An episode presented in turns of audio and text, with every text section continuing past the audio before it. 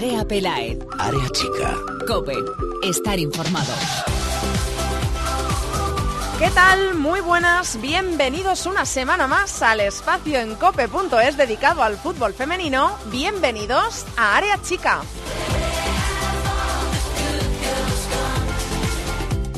Somos campeonas del mundo sub-17. Qué bien suena y esa es la noticia del fútbol femenino mundial. Las chicas de Toñaís se proclamaron campeonas del mundo en el Mundial de Uruguay el pasado sábado, día 1 de diciembre, una fecha ya marcada para siempre en el calendario del fútbol femenino español. Lo hicimos ante México por dos goles a uno con dos tantos de Claudia Pina, que fue balón de oro y bota de plata del Mundial, la jugadora del Fútbol Club Barcelona junto a sus 20 compañeras han logrado algo histórico, ganar el primer Mundial de Fútbol Femenino de nuestro país, tras caer en Costa Rica 2014 ante Japón y en Francia sub-20 también ante Japón, por fin tenemos lo que tanto hemos trabajado y tanto merecían nuestras categorías inferiores y nuestro fútbol femenino, un campeonato del mundo.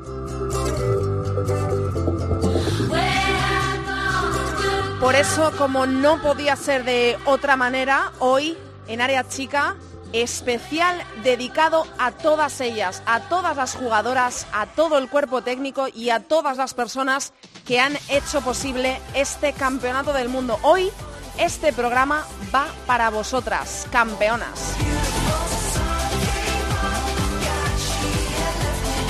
Por eso hemos preparado un área chica muy especial. Vamos a charlar con cuatro personas muy importantes en el fútbol femenino de nuestro país y muy importantes en este título mundial. La seleccionadora Toña Is, el seleccionador absoluto Jorge Vilda. Vamos a ver qué significa esto para nuestras jugadoras absolutas de cara a nuestro segundo mundial de Francia de este próximo verano. Vamos a charlar también con Eva Navarro, jugadora del Levante, una de las capitanas de este equipo sub-17 que ha hecho historia, sensación del campeonato por su juego y una auténtica veterana porque, aunque parezca raro decirlo con tan solo 17 añitos, ella es una de las tres jugadoras que cayó este verano con la sub-20 en Francia ante Japón. Y también vamos a tener aquí en cope.es, en los micrófonos de Área Chica, a la jugadora del Madrid Club de Fútbol Femenino, bota de bronce del Mundial, Irene López. Y hablando de mundiales, el sábado sorteo del Mundial de Francia absoluto. Repito, el sábado a las 6 de la tarde en Francia.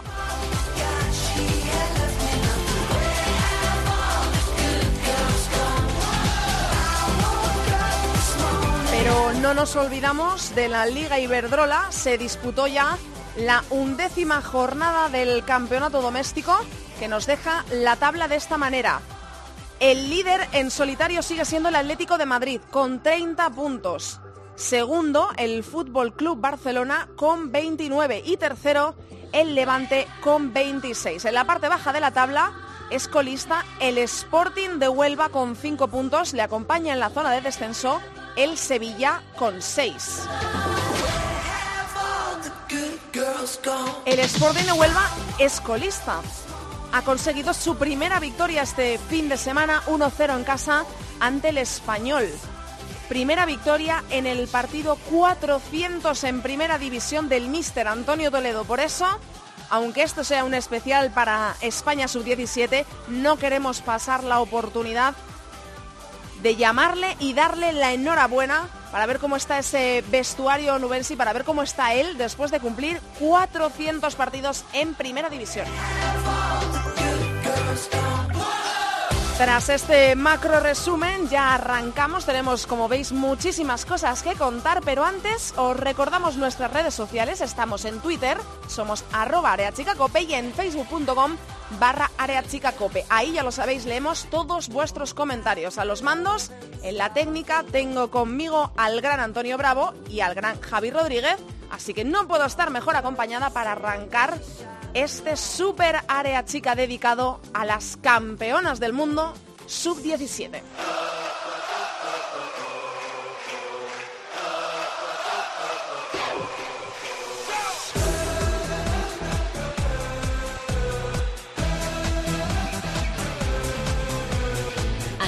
Cope Lae. Área chica. Cope. Estar informado.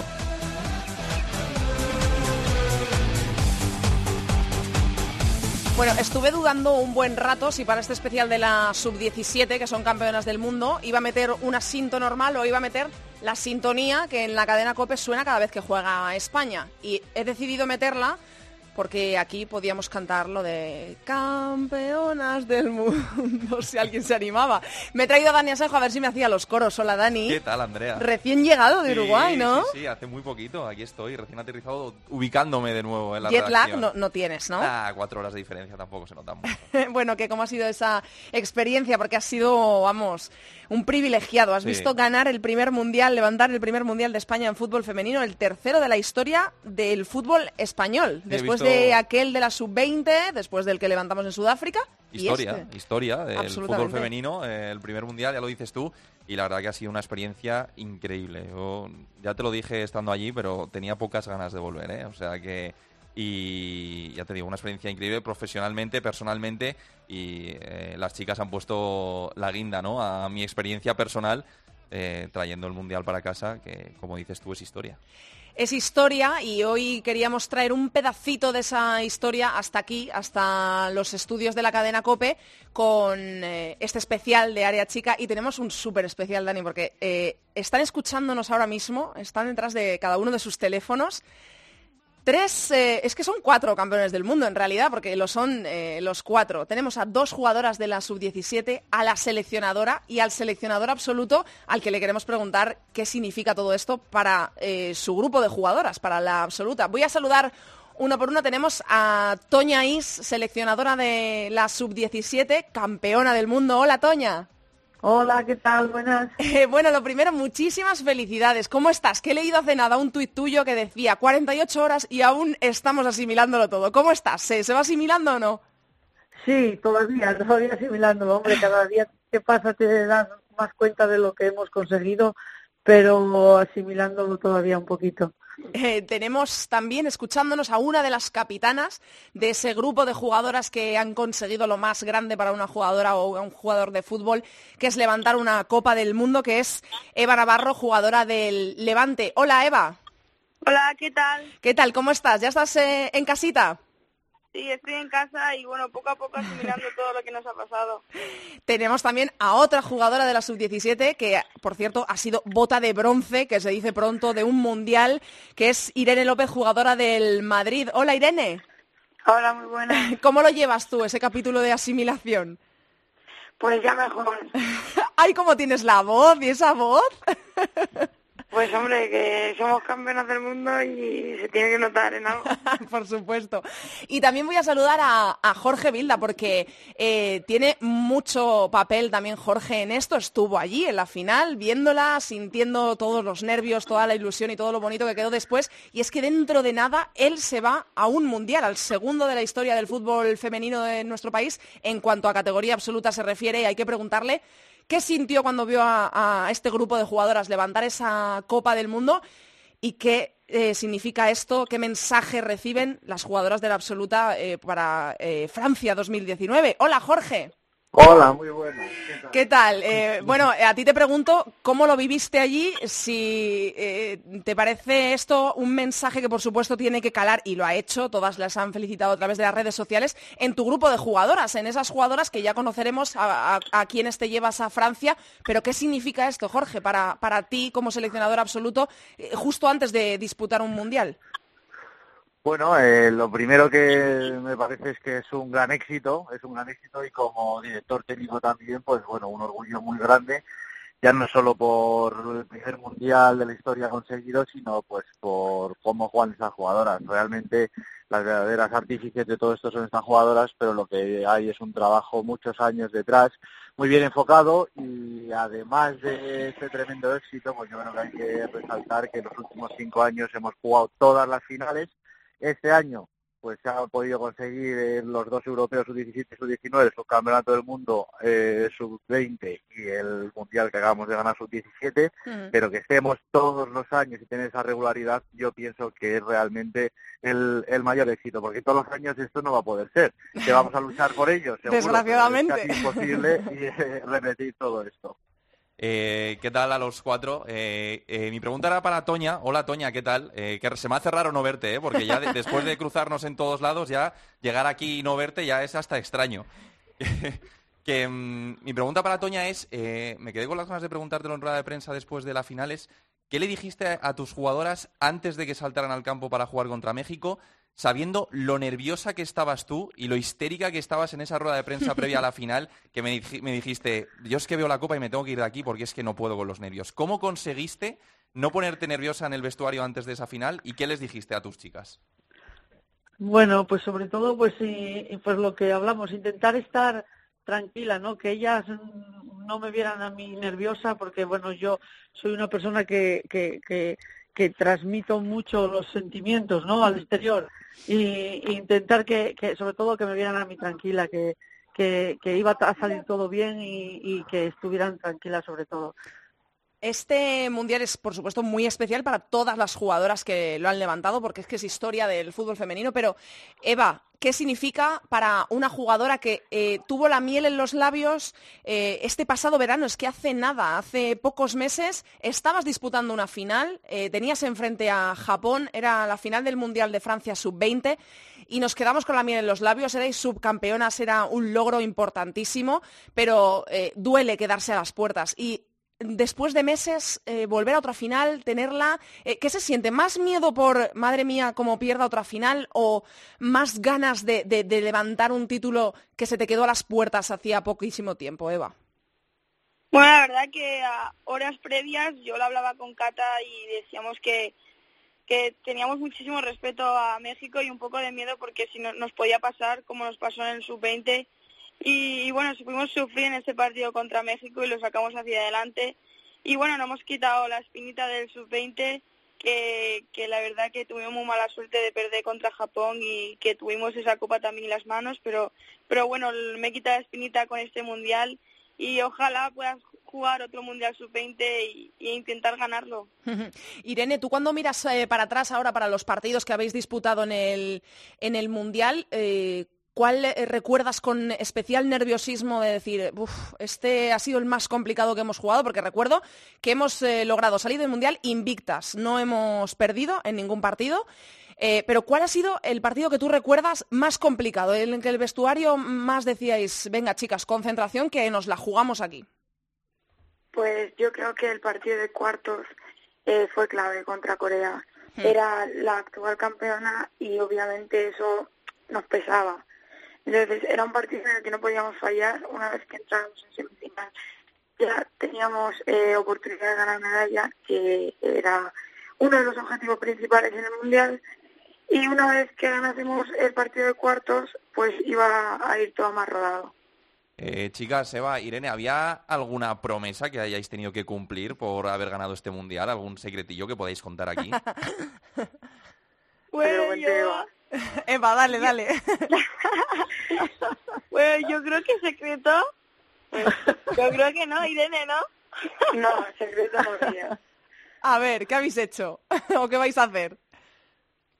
Nada, pues ninguna hizo una promesa de voy a hacer esto, sí ganamos. Ah, bueno, sí, algunas, muchísimas eh, hicieron que, que si ganábamos iban a tatuar y si y yo le quería decir a Toña que, que tiene una cuenta pendiente. Uy, uy, uy, o sea que es Toña, es Toña, Toña. ¿Qué, ¿qué pasa? ¿Qué pasa? Toña tiene, una cuenta, Toña tiene una cuenta pendiente que, que ella te puede decir perfectamente. Cuéntanos, Toña. Mira, intenté que me dieran el indulto, pero no hay manera. ¿Qué has he, he prometido que si nos metíamos en la final, pues me teñía el pelo del color que quisiera. Ay, Dios mío. ¿Qué, color, ¿Qué, color, han elegido? ¿Te lo han dicho ya o no? Me han dicho que rubia, rubia, rubia. rubia, rubia. Lo sabía, el rubio platino. Te va a quedar bien, Toña, te va a quedar bien. Entonces, pues imagínate cómo estoy. Bueno, Em, eh, Jorge, eh, sé que son eh, jugadoras que, que, son mujeres, jugadoras de, de talla mundial, es que acaban de ganar un mundial. Eh, pero cuando yo te digo nombres como el de Claudia Pina, como el de Eva, que nos está escuchando, como el de Irene, que también está aquí, em, ¿hay cábalas? Eh, ¿Existe alguna posibilidad de que tú cuando hagas la lista para, para Francia digas, ojo, es que tengo a niñas de 17 años, pero que son campeonas del mundo y juegan que da gusto? Es que el nombre de Eva, de Claudia, suena en, telediarios, se leen portadas alrededor del mundo ahora mismo. Sí, además eso lo tienen que asimilar bien. Eh, a ver, potencial todas las que me has eh, dicho y, cualquiera de las 21, incluso jugadoras que se quedan fuera porque al final las listas son limitadas, pues tienen potencial para en un futuro estar en la absoluta. ¿Cuándo? Pues bueno, pues eso eso ya se verá. Está claro que los miembros lo están poniendo y que llevan todos los pasos y todas las credenciales para en un futuro estar estar en la absoluta, pero lo es muy importante no no saltarse etapas, no saltarse pasos, ellas tienen retos por delante con la selección, sobre todo en sus clubes, ser importantes en sus equipos en primera división, coger minutos, coger experiencia, coger bagaje y, el y estoy seguro que el, futuro está garantizado para ellas. Eh, Eva y Toña, Irene eh, ya llegó a Madrid y está aquí en su casa, pero Eva y Toña, eh, supongo que ya estáis en vuestras caras, ¿cómo ha sido ese recibimiento? ¿Cómo, cómo cuando habéis llegado, qué os habéis encontrado? Pues yo, por ejemplo, cuando llegué ayer a Yecla, eh, toda mi familia me ha recibido con los brazos abiertos y bueno, aquí por Yecla no, no puedo andar de toda la gente que me para y bueno, pues muy feliz. ¿Y tú, Toña?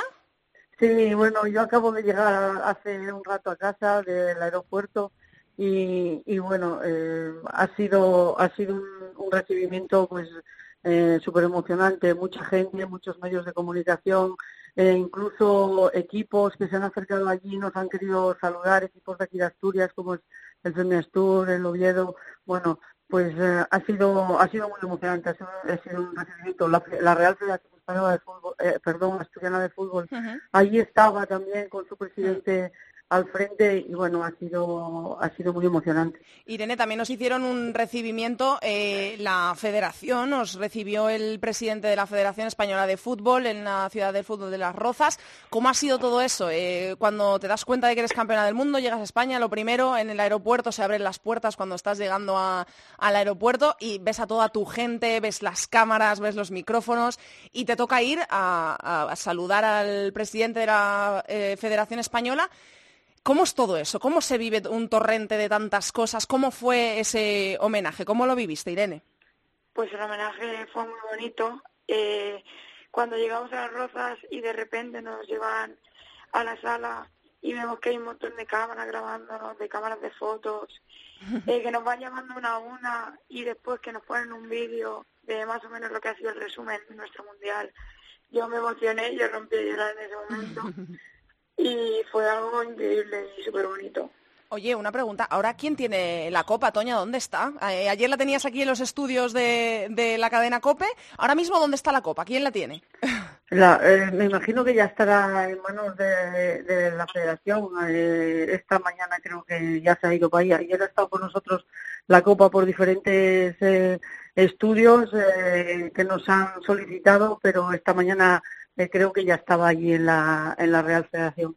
Em, Eva, Irene, eh, tú también, Toña, ¿me sabréis decir aproximadamente cuántas fotos os habréis sacado con la copa? ¿O eso se pierde la cuenta cuando te haces la decimoquinta ya? No sabes cuántas fotos llevas. Toña, ¿cuántas te has hecho? No lo sé, no te puedo decir porque no... Eh, me he hecho muchas, me he hecho muchas. O sea, que es que me imagino que es algo increíble. ¿Cómo es tenerla en las manos después de lo que cuesta ganarla, Toña?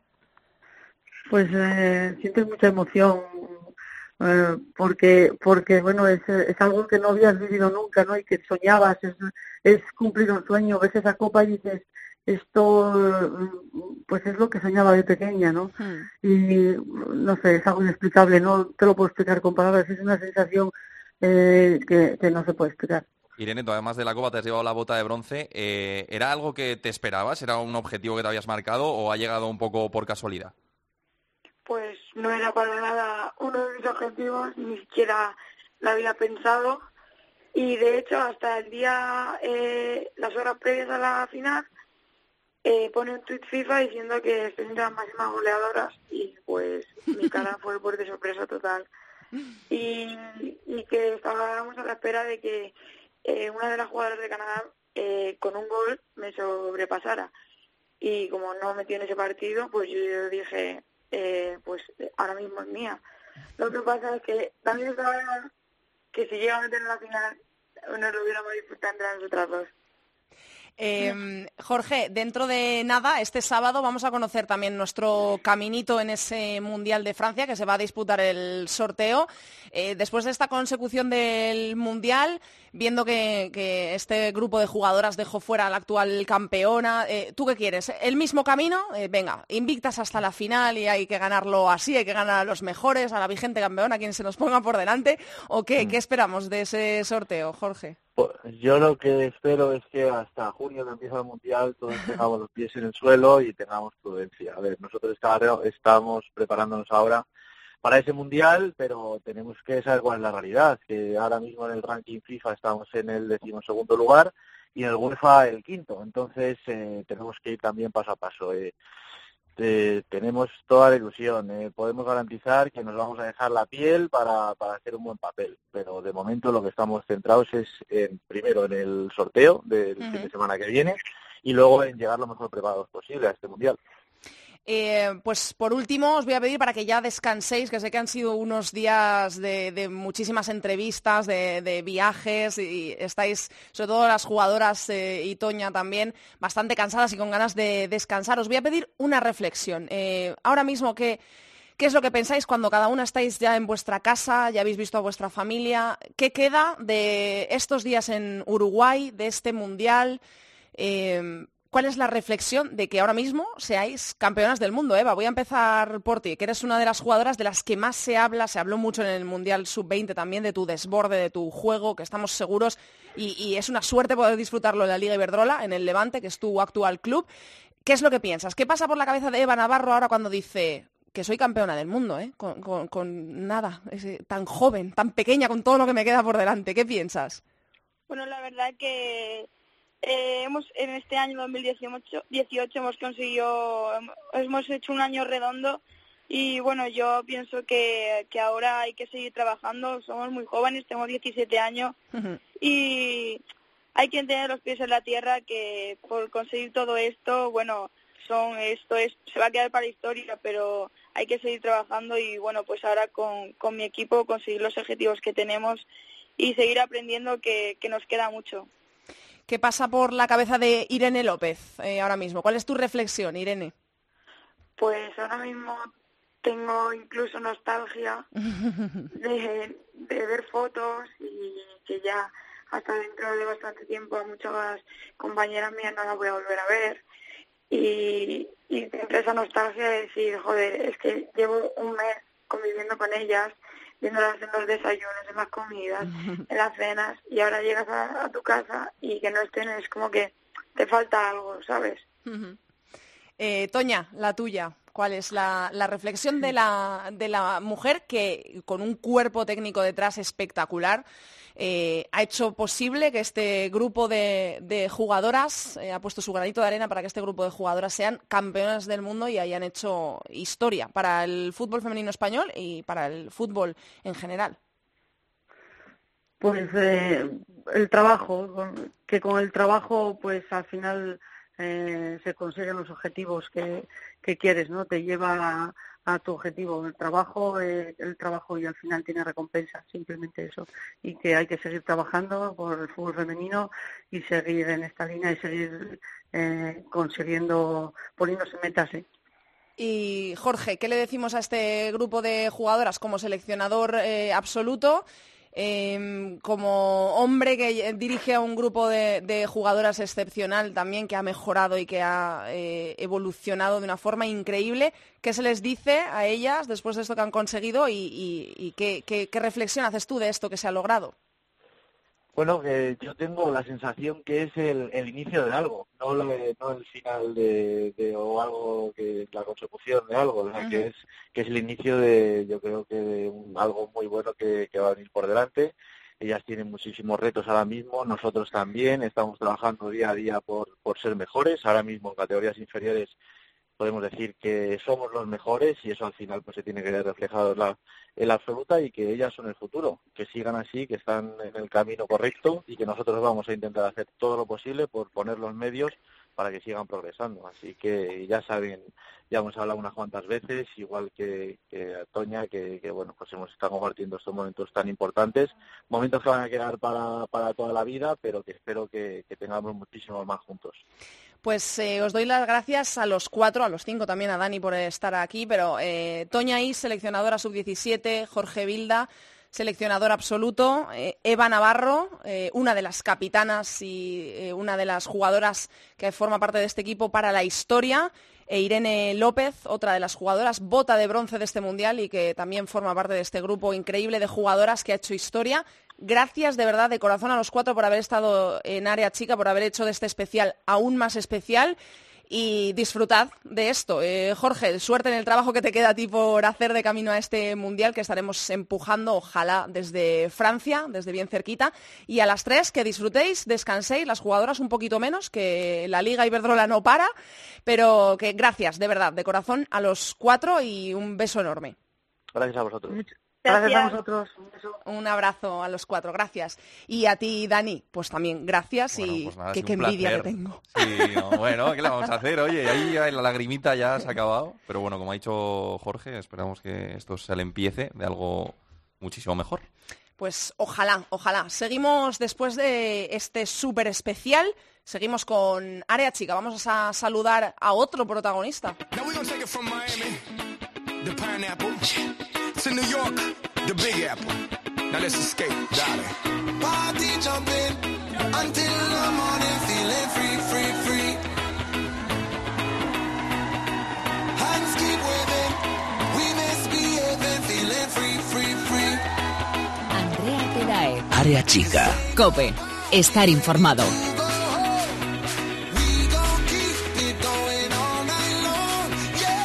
No queríamos dejar pasar este programa esta semana en Área Chica sin saludar y darle pues eh, una calurosa felicitación desde Madrid, desde donde se hace este Área Chica, hasta Huelva, a un entrenador que este fin de semana cumplió nada más y nada menos que 400 partidos en primera división, en la primera división femenina, y él es Antonio Toledo, el técnico del Sporting de Huelva. Hola Antonio.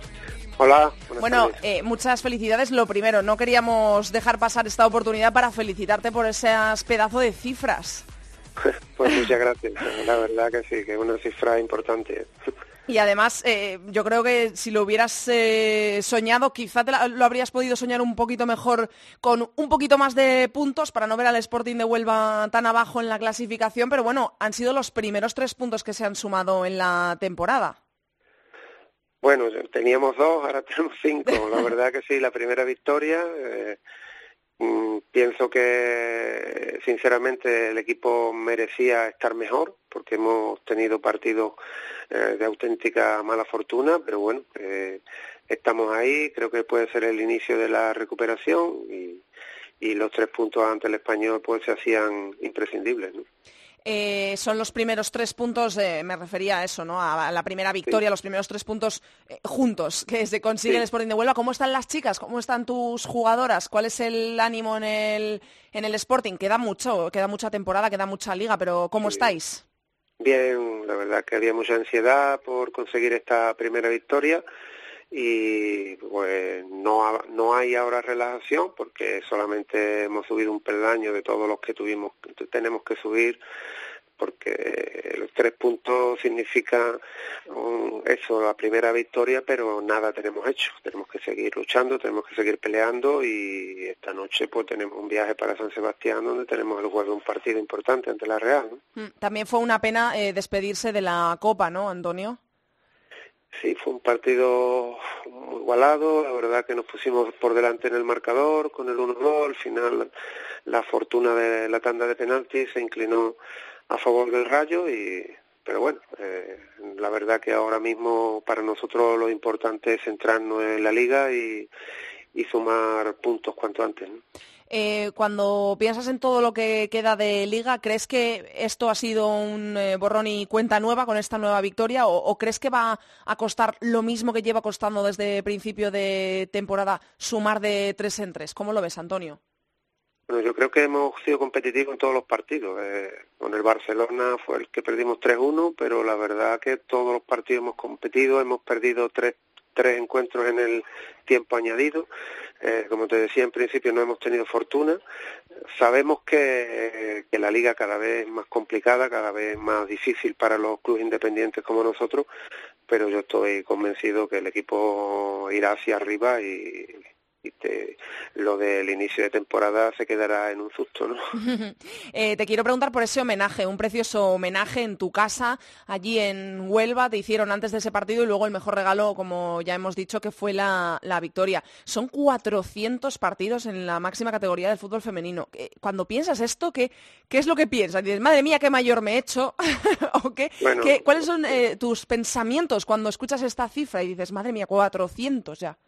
Sí, parece que, que, hace poco, pero ya, ya no hace tampoco, ¿no? Desde el inicio, cuando se puso el grupo único de primera división con el estudiante, pues iniciamos en nuestra andadura y, y ahora ya con el, con el Sporting 13 años en primera división, de los cuales he estado 12 con el, equipo porque un año no, no entrené y la verdad pues orgulloso de haber servido de algo a mi club y, si puede ser pues también al fútbol femenino. ¿El mejor y el peor recuerdo que tengas de todos estos años? El mejor la consecución de la Copa de la Reina en 2015 hmm. fue un sueño prácticamente que no que no se podía pensar y el peor pues hace creo que fueron seis siete años cuando había problemas económicos tuvimos que irnos a jugar a, a Trigueros, a una localidad cercana a Huelva y quizás fueron los peores momentos por los que atravesamos. Y ya te dejo, que sé que tienes prisa, que en nada entrenan las chicas. Eh, te quería hacer una última pregunta y es, eh, tú como entrenador tanto tiempo, uno de los referentes, se va abriendo un poquito camino en el fútbol femenino para las mujeres entrenadoras, María Pri en el Betis e Irene Ferreras en el Rayo Vallecano, son las dos que tenemos ahora mismo en primera división, pero eh, ¿cómo ves este camino, Antonio? Tú que llevas aquí toda la vida, ¿cómo lo ves para las futuras entrenadoras? Pues muy bien, esto no debe ser para entrenador o para entrenadora, debe ser para la persona válida, ¿no? Eh, cada club tendrá la potestad de colocar a una entrenadora o un entrenador y, por supuesto, las entrenadoras están igual de capacitadas que los hombres para dirigir un equipo de máxima categoría de fútbol femenino. Pues eh, con esas palabras nos vamos a quedar y reiterarte nuestra enhorabuena y nuestra felicitación, Antonio, por esos 400 partidos que si sigues ahí es porque eres eh, válido, como acabas de decir, y porque lo mereces y se te quiere mucho en Huelva, somos conscientes de ello. Enhorabuena por esa victoria, por esa primera victoria. Dale la enhorabuena también a tus jugadoras de nuestra parte y que todo lo que venga a partir de ahora en la Liga Iberdrola sea un poquito mejor que lo que habéis pasado desde que ha arrancado esta nueva campaña, Antonio. Esperemos, esperemos que, así sea y podamos escalar posiciones pronto. Un abrazo grande y muchas gracias por estar eh, con nosotros en Área Chica. Antonio, gracias. Gracias, a vosotros. Gracias.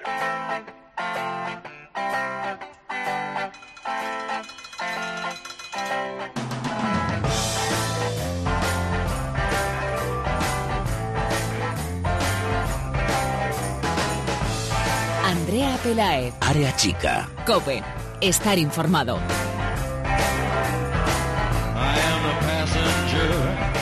Nos vamos hasta la segunda división, como siempre, acompañados por nuestro experto en la categoría de plata. Es experto en muchas cosas, nosotros le hemos metido en la segunda división, pero podría perfectamente hablarnos de la primera, de la sub-17, de todo. Tan solo tenéis que darnos una vuelta por su Twitter. Ceci, hola Ceci.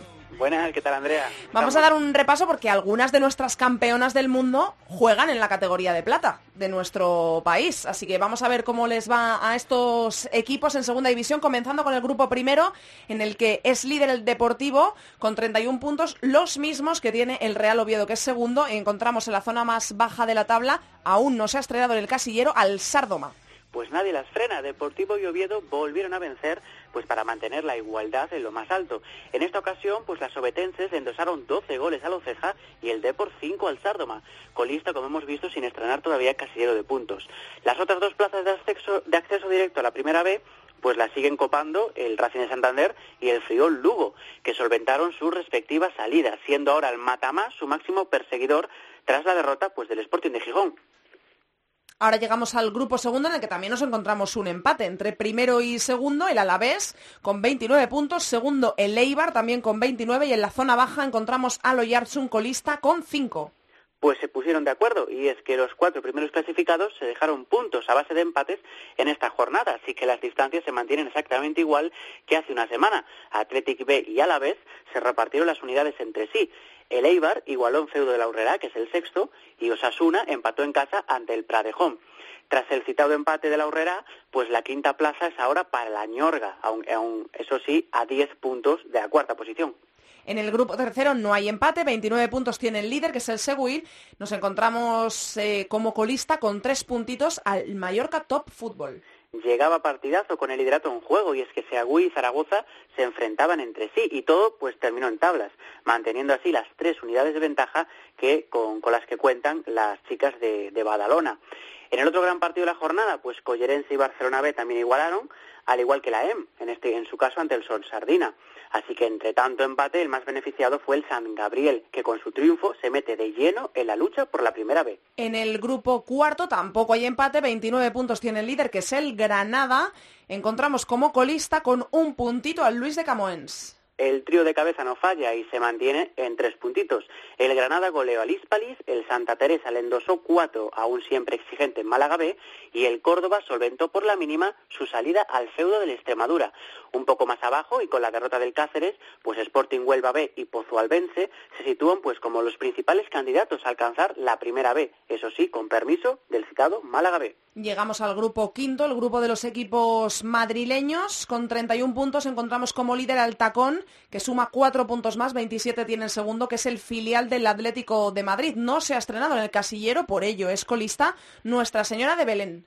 El líder vuelve a ganar. Tras el empate de la jornada anterior, el tacón solventó con goleada su salida a Salamanca, así que cuatro puntos son los que lo continúan separando de dos equipos en alza, como son el Atlético B y sobre todo el Parque Sol, que se impuso a un rival directo como el Pozuelo. Eso sí, las madrileñas del Pozuelo continúan en la cuarta posición, gracias a una nueva derrota como local del Dinamo Guadalajara. Tenerife, la zona de Tenerife en el grupo sexto, 36 puntos tiene el líder en su casillero, es el filial del Granadilla. Tenerife, 31, tiene 5 puntitos menos que el líder, el tacuense, no se ha estrenado, aún no suma ni un puntito, tiene cero, el colista, el padre Anchieta.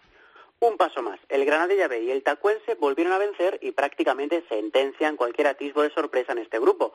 Y es que precisamente el filial tinerfeño se impuso al Llano del Moro, que era el tercer clasificado, para alejarlo a seis puntos de las dos plazas de privilegio la zona de Las Palmas en esta segunda parte del grupo sexto. Aquí sí que encontramos otra vez un empate a la cabeza de la clasificación. El Femarguín con 36 puntos es líder.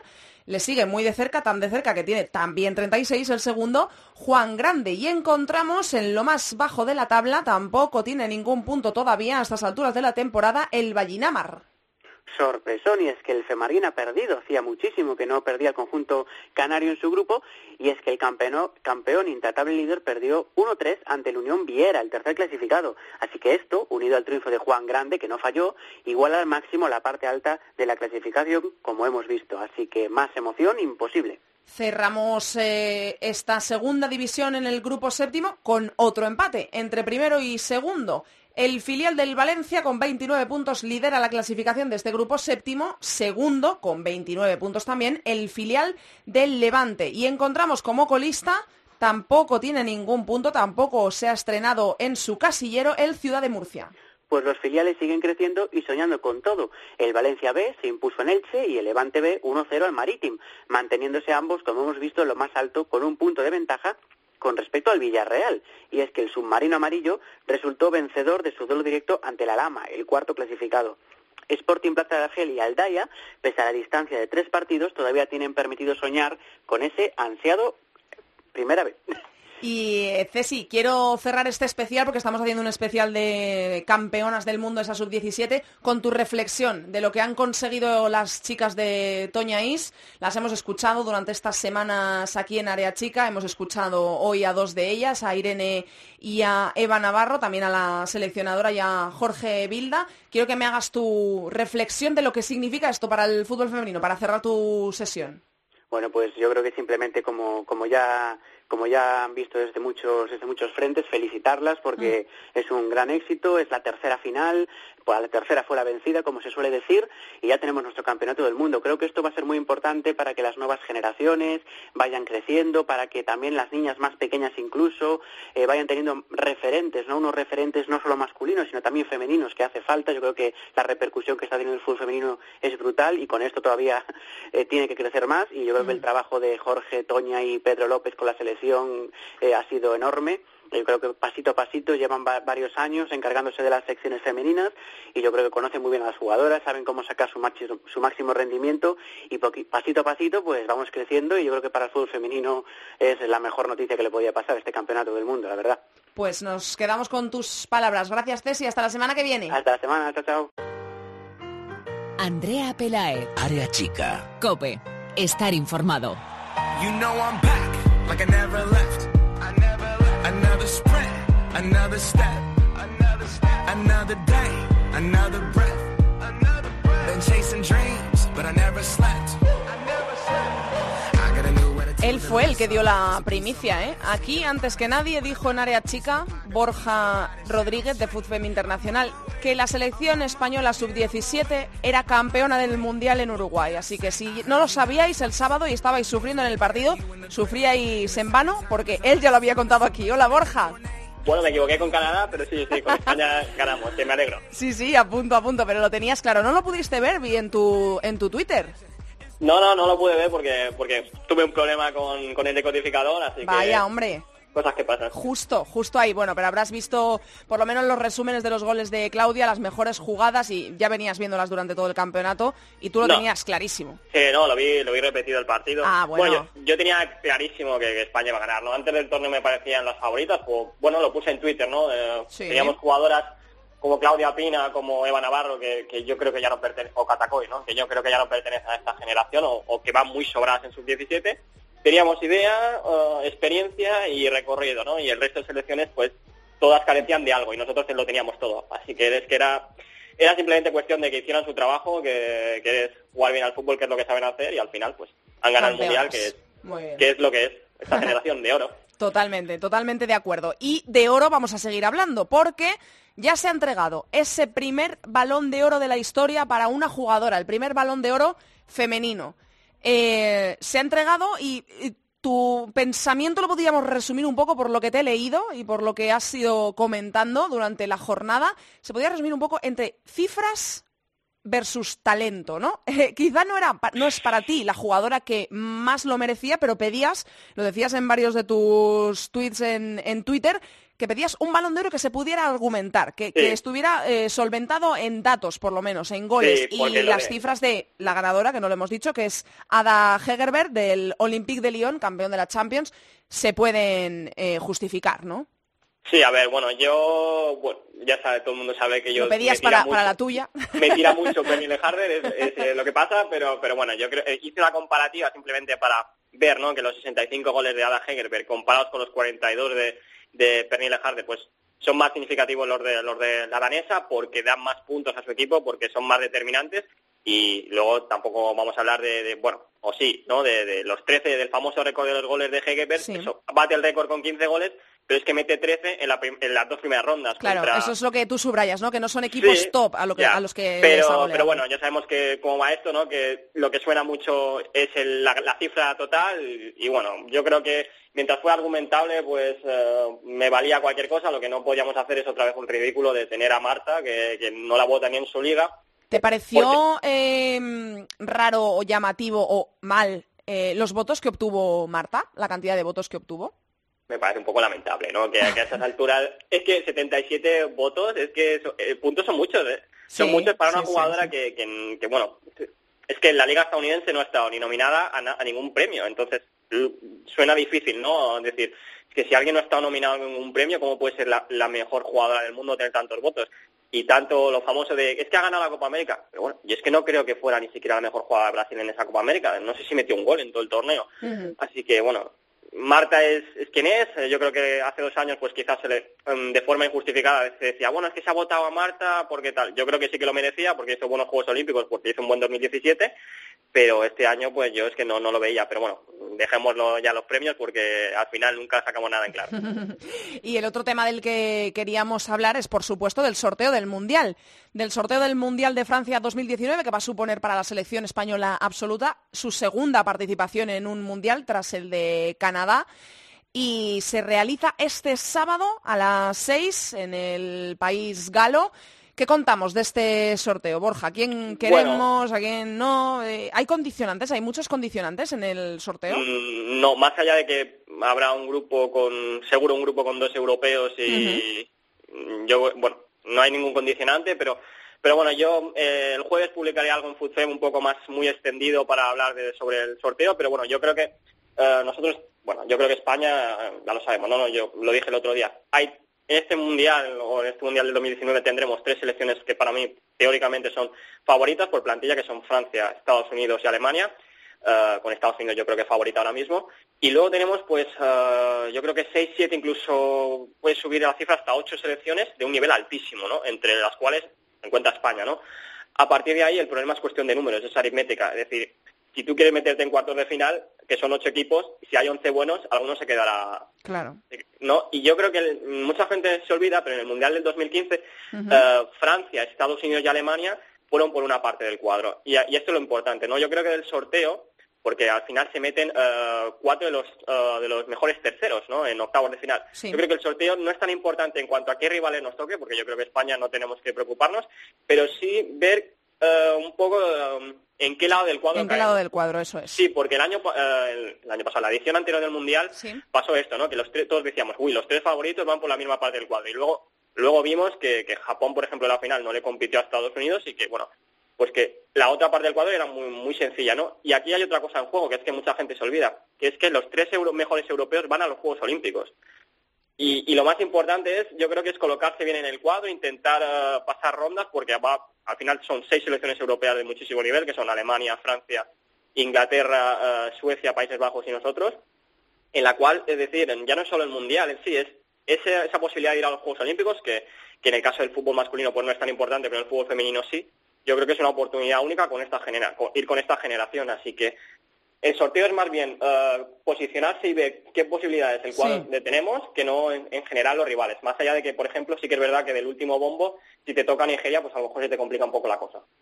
O sea que eh, eso es lo que destacamos, ¿no? Que cuando veamos en qué grupo nos ha tocado, eh, también nos fijemos el lado del cuadro por el que va a ir España, el que va a tener su recorrido en las eliminatorias, para ver si, si evitamos a los más cocos posibles, ¿no? Sí, la, clave, yo, bueno, yo creo que clasificarnos a los octavos de final vamos a estar porque es, digamos que, bueno, sí, yo creo que es regalado el, sistema, ¿no? Son 24 equipos y pasan 16 a la siguiente ronda. Yo creo que, bueno, si somos una de las mejores selecciones del mundo para mí, pues evidentemente tendremos que estar ahí, ¿no? La clave es, muy, la clave es más bien cómo nos colocamos en, en el cuadro final, ¿no? Si ojalá tengamos, claro, esto suena así y luego te dice Jorge Bien, bueno, es que no se puede jugar a claro, y tal.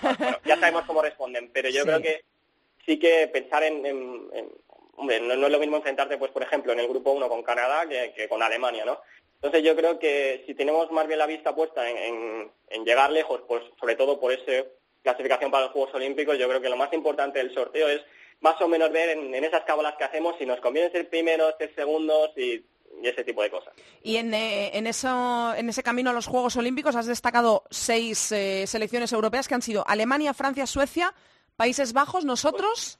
Y Inglaterra. Inglaterra, Inglaterra eso es. yo creo que somos son seis selecciones. Eh, yo creo que, mira, Alemania todo es teórico porque al final están con tantas bajas y acaban de cambiar de seleccionador que, bueno, es teórico, ¿no? Pero la teoría es que, Alemania tiene pues la segunda mejor plantilla del mundo, ¿no?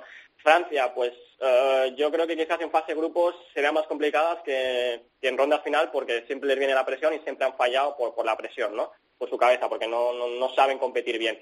Pero bueno, Inglaterra con su físico va a ser una selección muy complicada, eh, lo mismo que puede pasar con Suecia, que nadie habla de Suecia, pero es una selección muy compleja, y los Países Bajos están jugando peor que la, en la Eurocopa, pero claro, tienes a Martens, a Van de Sande, Miedema, Brunen, Spitz eh, y Van de Donk, que en cualquier momento te pueden hacer gol, ¿no? Noruega, Italia y Escocia, pues yo creo que, bueno, no, no, van a ser selecciones que, que, peleen por, por meterse en los Juegos Olímpicos, aunque aquí hay un condicionante que es que todavía no sabemos si, si, Inglaterra, es decir, si Gran Bretaña va a participar en los Juegos Olímpicos de Tokio.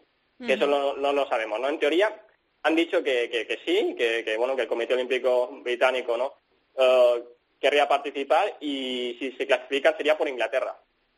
Así que bueno, si no, si no quieren competir, habrá una, evidentemente hay que quitarlos de la ecuación y tendríamos, tendríamos más opciones, que es lo que pasó en el pasado Mundial del 2015. El de Canadá.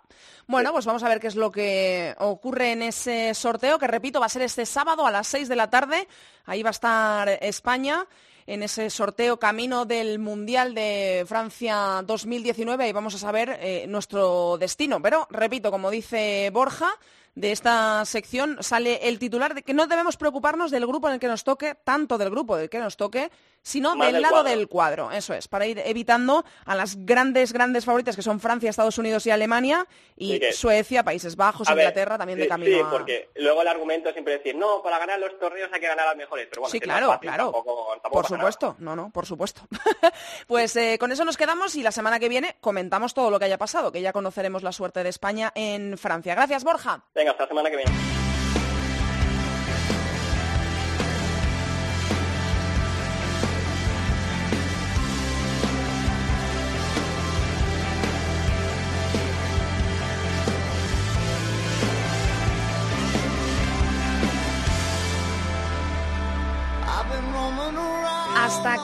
El programa número 73 de Área Chica. Hasta aquí toda la actualidad del fútbol femenino. Recordamos que nos podéis encontrar en Twitter como arroba areachicacope y en facebook.com barra areachicacope. Os recuerdo que la jornada esta semana, la jornada número 12, es entre semana. Arranca miércoles a las 4 con el Sevilla-Barça, se podrá ver en gol. El miércoles a las 5 Madrid-Levante en BIN La Liga. Y el miércoles también 6 y media Logroño-Betis. Para este jueves, el resto de la jornada, cinco partidos a las 12 de la mañana, Málaga Athletic de Bilbao, Real Sociedad Sporting de Huelva, a la una otros dos, Granadilla Tenerife, Rayo Vallecano y Español Fundación Albacete. Cerrará la jornada a las ocho y media el Valencia Atlético de Madrid.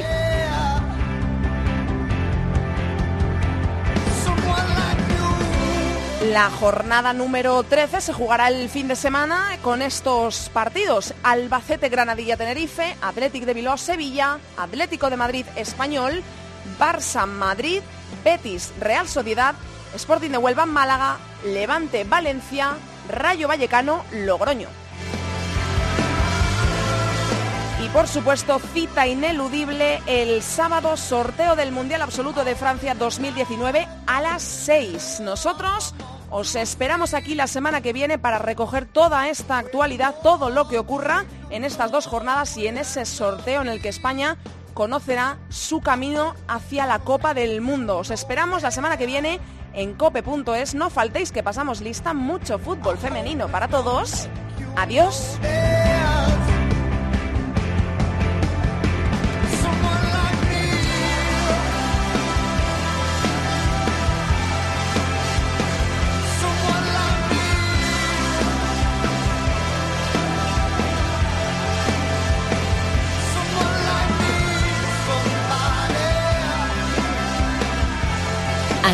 Pelae. Área Chica. Cope. Estar informado.